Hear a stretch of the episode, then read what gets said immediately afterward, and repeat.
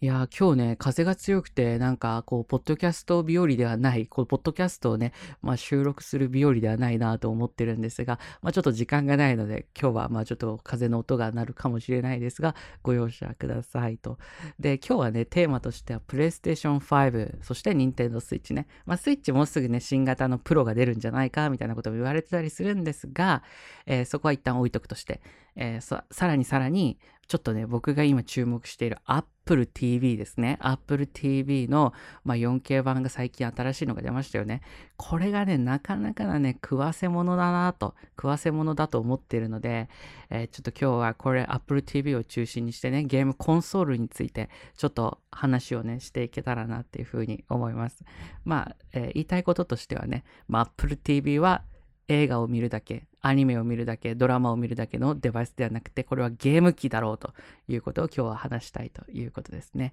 で、まあなんでね、そう思ったかっていうところなんだけど、まあやっぱりその Apple TV にね、搭載されているチップセットなんですよね。まあ SOC とかっていうふうに言われるものなんだけど、まあこれが A12 チップなんですよ。A12 バイオニックチップっていうものを搭載されていて、まあ、最新の iPhone12 とかはね、A14 という形になっているので、まあ、2世代ぐらいね、古いチップにはなるんだけど、まあ、とはいえ、まあまあ性能高いんですよ。で、まあ、どれぐらい性能高いのかみたいのを、まあ、あの、ある程度ね、やっぱり指標が必要だと思うので、まあ、単精度の、まあ、その GPU パフォーマンスみたいなえ数値があるので、まあ、ちょっとそこで測っていきたいと思います。まあ、このね、数字だけでは、えーもちろんね、まあ、ゲームの、えーパフォーマンスっていうのは全て測れるものではないですよ。あくまでも、ま、指標をね、ま、異なるデバイスごとで、ま、比較する上で指標をやっぱ出さないといけないということで、ま、この数字を、まえーちょっと使わせていただこうということですね。で、まあ、そんな前置きはさておき、まあ、どれぐらいな数値かっていうところですね。えーと、まず、ちょっとね、A12 のチップの精度を見る、あの、性能を見る前に、えーっと、Nintendo Switch。僕が Apple TV のね、最大のライバルになるんじゃないかって思ってるのは、Nintendo Switch なんですよ。Nintendo Switch のこの GPU、まあ、グラフィックスですね、映像のパフォーマンスっていうのが、だいたい、えーと、500フロップス、高くても500フロップスぐらいなんですよ。まあ、えっ、と、Nintendo Switch のね、テグラ X っていう、まあ、NVIDIA っていうメーカーが作っているテグラ X っていうチップは、えっ、と、カスタムチップなんですよね、スイッチに載っているものは。で、 Tegra X1 っていうのが、まあ、最大500フロップスで動くんだけど、実際は Nintendo Switch はさっき言った通りカスタムチップなので、えー、だいたい380ギガフロップス、380ギガフロップスぐらいで動くんじゃないかなと。で、えーっと、携帯用に、そのスイッチをドックから外した状態だと大体100フロップスぐらいなんですよ。100ギガか。100ギガフロップスぐらいで回ると。演算できるというふうに言われております。で、今ね、この数字をよく覚えておいてほしいんだけど、Apple の A12 プロセッサー、Apple TV の最新版に搭載されている A12 は、488? だいたい480ぐらいの、えー性能を持ってるんですよ。480ギガフロップスぐらいの性能を持ってる。つまり、ほぼほぼ Nintendo Switch と性能は変わんないと。まあもちろんその中のアーキテクチャいろいろね、まあその構造のチップの構造の作り方とかいろいろ違う部分があるので、単純に同じゲームがそのまんまボンと動くってわけではないんだけど、まあ能力値としては大体同じ水準にはあるというところまで来てるんですね。この Apple の A12 プロセッサーっていうのは。これだけでも結構驚きでしょ？なので、つまり Apple TV で Nintendo Switch のゲームを、えーっと、Nintendo Switch のクオリティのゲームね。Nintendo Switch 相当のゲームクオリティのゲームを遊ぼうと思えば、できてしまうんですよ。やり方によっては。そのソフトウェアの最適化とかにいろいろ必要なので、まあ、そこはまあ問題はいろいろ出てくるでしょうけど、まあ似たようなスペックで遊べると。Nintendo Switch と。これでかくないですかと。で、しかもですよ、Apple TV って今、えっ、と、PlayStation 4のコントローラーだったり、Xbox のコントローラーだったりね、最新の、えっ、と、DualSense っていうね、え PlayStation 5のコントローラーだったりが Apple TV、まあ iPhone、iPad でも使えるようになってますけど、Apple TV で Bluetooth 接続できるようになってきてるんですね、最近ね。これも大きいし、さらに Apple 自身、Apple Store からダイレクトに、えーと、そのディアルセンスプレイステーションのデュアルセンスが買えるようになってきていると。えー、と。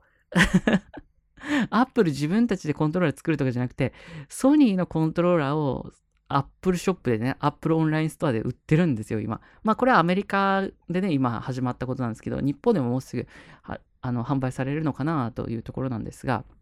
これ結構すごいですよね。Apple TV にコントローラーつなげたら、もうゲームクオリティとしては Nintendo Switch 並みと。おお、すごいじゃないかと。で、えー、さっきね、これ2世代前のチップなんだよねって言ったじゃないですか。じゃあこれがもし最新の A14 プロセッサーが乗ってたらどれぐらいの性能だったのかみたいなのも一応みんな気になると思うので、その辺の話をすると、えー、っと、A14 プロセッサーの場合、まあ、GPU のね、あの単精度あたりは 824GFLOPS。820ぐらいの、えー、性能があるんですよ。だから A12 と比べて300ぐらい、えー、性能が高いんですよね。300ギガフロップスぐらい性能が高くなってる。まあもうすぐ1テラフロップスに、まあ行くかな、みたいなところなんですよね。これもすごいですよね。まあもちろんね、まあ、えっ、ー、と、PS5、PlayStation 5の性能って、まあ10テラフロップスなんですよ。10テラ。えー、10テラね、10テラですよ。ギガじゃないですよ。なので、まあ、ギガで言うと、えー、1000ギガフロップスオーバーなんですね。プレイステーション5の性能っていうのは。なので、えー、そう考えると、まあ、PS5 にその A14 チップが、えー、及ぶかっていうと、もう足元にも及びませんと。800ギガフロップスですからね。そう、800ギガフロップスなので、そうそうそう。ん？違う違う。1000ギガフロップスじゃないね。PS5 は1万？ん ?1 10 100千？万。1万ギガフロップスです。ごめんなさい。ちょっと間違えましたね。あの、ちょっとこの辺のややこしいんですけど。まあ、とにかく、まあ、かなり性能差があるということですよ。えっ、ー、と、10倍以上性能差があるのかな。うん。がそう考えると、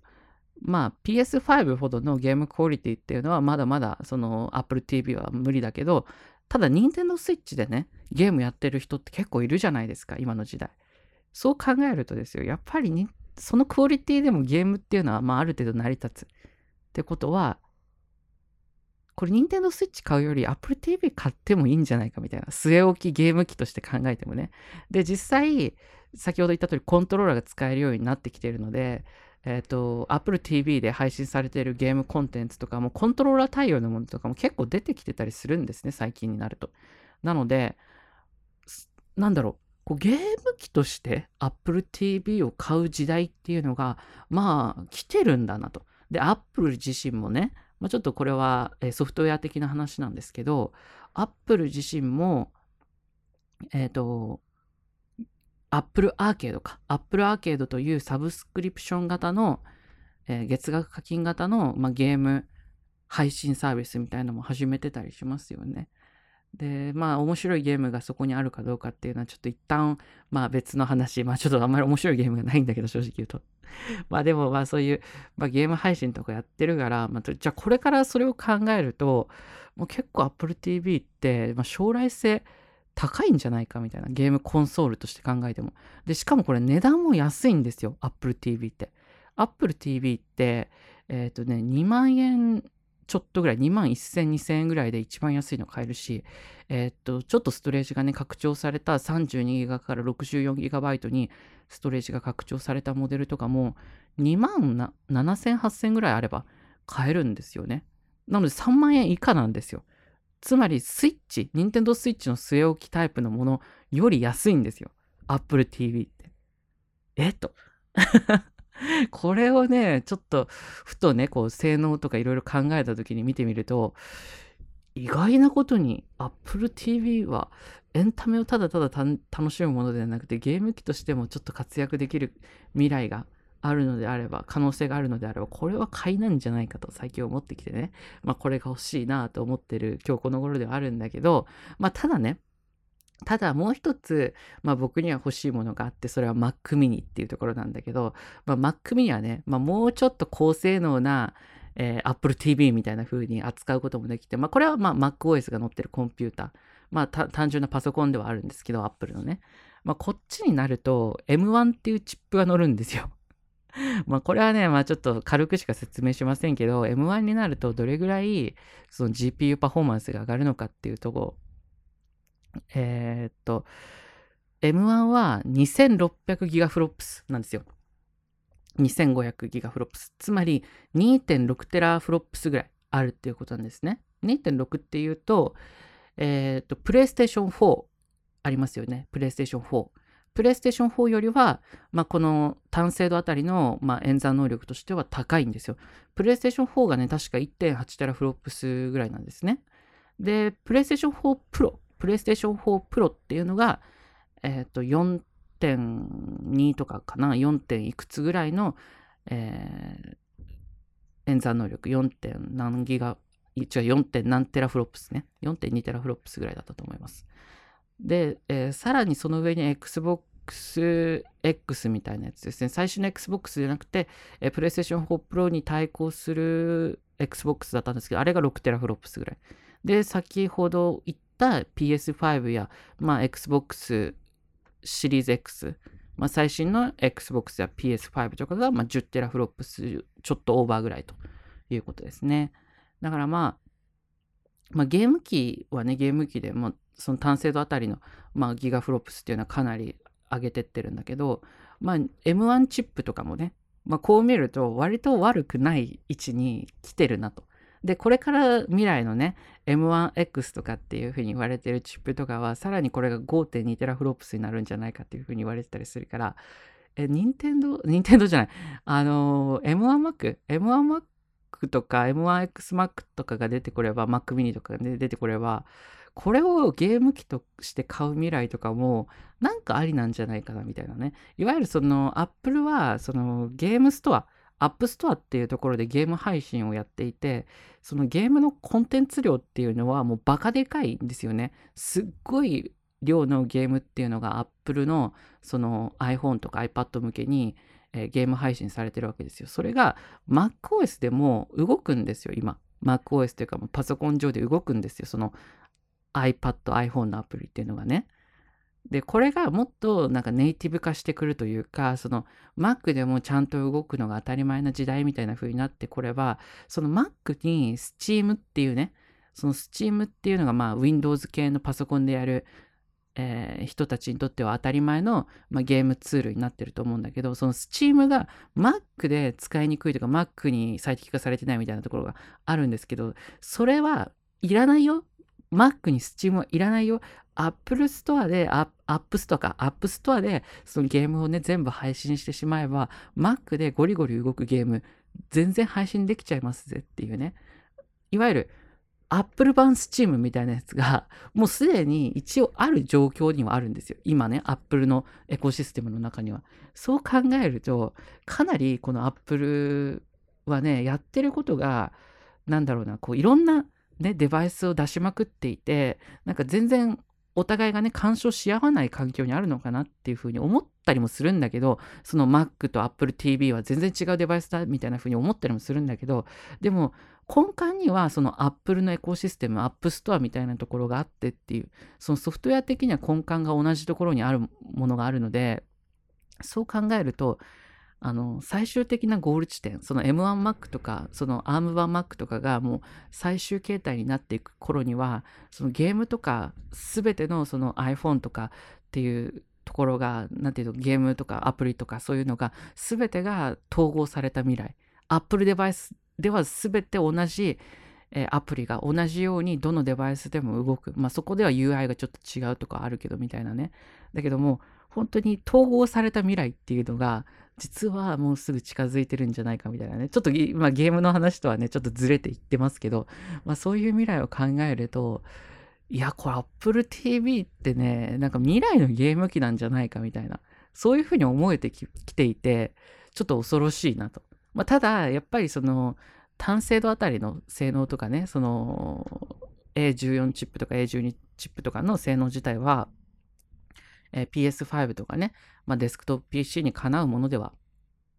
ないので、まあ、そこはまあどう考えるかっていうところはまああるかもしれないけど、ただこれ任天堂 switch とかと